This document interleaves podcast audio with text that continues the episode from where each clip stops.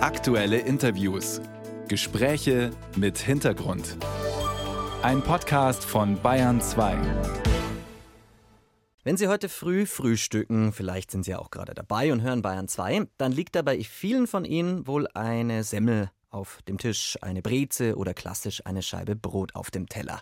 Gerade beim Brot gibt es ja die unterschiedlichsten Sorten und Geschmäcker. Essen Sie denn gerne Brot? Wir essen gerne Brot. Weil es schmeckt.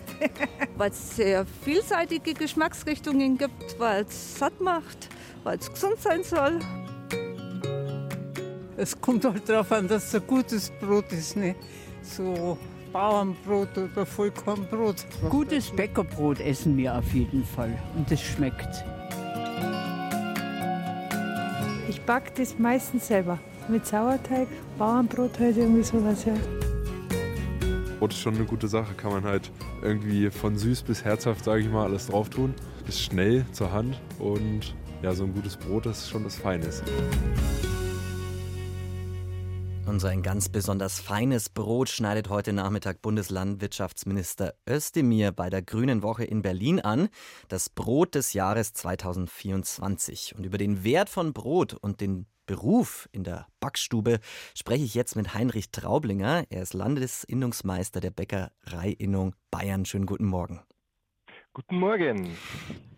Das Weizen-Vollkornbrot ist Brot des Jahres 2024, Herr Traublinger. Weizen, ich habe mich da gewundert. Der Weizen, der ist doch gerade eigentlich nicht sonderlich beliebt in der achtsamen Ernährungsszene. Also Stichwort Gluten, oder? Ja, das äh, wird natürlich immer auch herangezogen. Aus dem Grund haben wir ja auch das Weizen-Vollkornbrot als das Brot des Jahres 2024 äh, herangezogen. Weizen-Vollkornbrot, das wird ja das volle Korn da, da vermahlen. Da hat man natürlich äh, ein ganz anderes Maß an Vitaminen, an Ballaststoffen und das ist natürlich ganz, ganz wichtig. Und auch dieser Mythos, der sich immer halten tut, dass Weizen jetzt hier nicht so äh, verträglich sein sollte, das liegt natürlich auch an uns Bäckern. Wir müssen hier eine lange Teigführung machen, das eigentlich fast jeder Bäcker macht, teilweise 24 bis zu 48 Stunden deren diese Teige da reifen. Übrigens auch bei einem Weizen-Vollkornbrot ist so etwas möglich. Und da werden dann diese sogenannten Food Maps, die wo ja hier dafür ausschlaggebend wären, dass der Weizen nicht so gut verträglich wäre, ganz stark abgebaut. Und somit kann man hier wirklich mit Genuss auch ein mhm. Weizen-Vollkornbrot essen. Also der Weizen ist besser als sein Ruf. Derzeit schwören ja auch alle auf Proteinbrot. Was halten Sie davon? Das ist natürlich auch eine Möglichkeit, eine Variante, warum auch nicht. Gerade wenn man also jetzt äh, sich äh, sportlich betätigen tut und dann braucht man halt auch ein bisschen mehr Eiweiß. Warum sollte man da, da kein Proteinbrot essen? Das ist auch gut, schmeckt und äh, hat natürlich einen ganz besonderen Geschmack durch den hohen Eiweißgehalt, was da, da drin ist. Aber wenn man beispielsweise so ein Proteinbrot auch toasten tut, schmeckt es ganz hervorragend. Mhm, das glaube ich. Hier in Bayern sieht man bei uns ja auch immer häufiger so Brotmanufakturen und dergleichen mit verglasten Scheiben, wo man von außen dann beim Backen zuschauen kann. Tut dieser frische Wind dem Handwerk gut? Ja, natürlich, doch klar. Äh, das Bäckerhandwerk hat ja nichts zu verheimlichen, ganz im Gegenteil.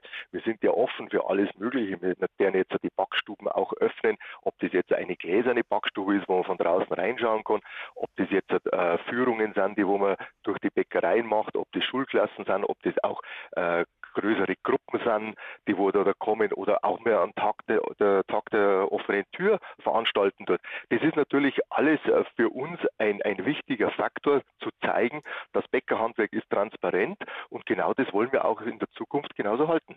Sie sind Bäckerinnungsmeister, Herr Traublinger. Jetzt ist es so, dass wenn wir von draußen in so eine hell erleuchtete Backstube reinschauen, das manchmal ein bisschen drüber hinwegtäuschen kann, dass es ja auch der Branche nicht ganz so gut geht. Wie groß ist denn in Ihrer Branche der Kostendruck derzeit? Derzeit? Naja, also die Situation im Bäckerhandwerk ist natürlich angespannt, gerade wenn man sich jetzt die Rohstoffkosten die, äh, anschaut, die Energiekosten, aber natürlich auch die dadurch resultierende Inflation, auch die Mehrwertsteuerthematik, die wir jetzt bei uns in den Cafés wieder haben, das von 7 auf 19 Prozent erhöht wird, das tut uns natürlich weh. Mhm. Auch das Thema Fachkräftemangel äh, ist natürlich ein ganz, ganz starkes Thema. Also ja, das Bäckerhandwerk, aber nicht nur das Bäckerhandwerk. Ich glaube, jede Handwerksbranche oder jede Branche ist oder momentan, was Thema Fachkräfte oder Mitarbeitermangel betrifft, gebeutelt. Können Sie da verstehen, dass manche Kundinnen und Kunden lieber beim Discounter ins Gebäckfach greifen, wenn beim Bäcker eine Brezen teilweise fünfmal so viel kostet? Naja, als Landesinnungsmeister muss ich natürlich jetzt sagen, nein, kann ich nicht verstehen. Das ist klar. Äh, es ist natürlich immer schön, wenn die Kunden zu uns in die Bäckerfachgeschäfte kommen und da muss ich mich auch ganz klar an dieser Stelle bei den Kunden bedanken. Wir haben ja jetzt äh, quasi ja, das vierte Jahr der Krise. Wir haben zwei Jahre äh, Corona gehabt. Wir sind jetzt äh, zwei Jahre haben wir diese Ukraine-Krise, den Krieg. Und äh, da muss ich wirklich sagen, vielen, vielen, vielen Dank an die ganzen treuen Kunden, die nach wie vor ihren Bäcker unterstützen, deren die wo in das Bäckerfachgeschäft gehen. Das hat dem Bäckerhandwerk wirklich sehr, sehr gut getan und nochmal vielen Dank dafür. Viele Menschen backen ja auch ihr Brot wieder selbst. Also zur Corona-Zeit gab es ja dann einen regelrechten Boom. Die Hefe ist aus den Regalen verschwunden, eine gute Zeit lang. Was kann denn der Bäcker oder die Bäckerin vor Ort besser als der Laienbäcker daheim? Naja, also der Ausbildungsberuf eines Bäckers dauert ja immerhin drei Jahre.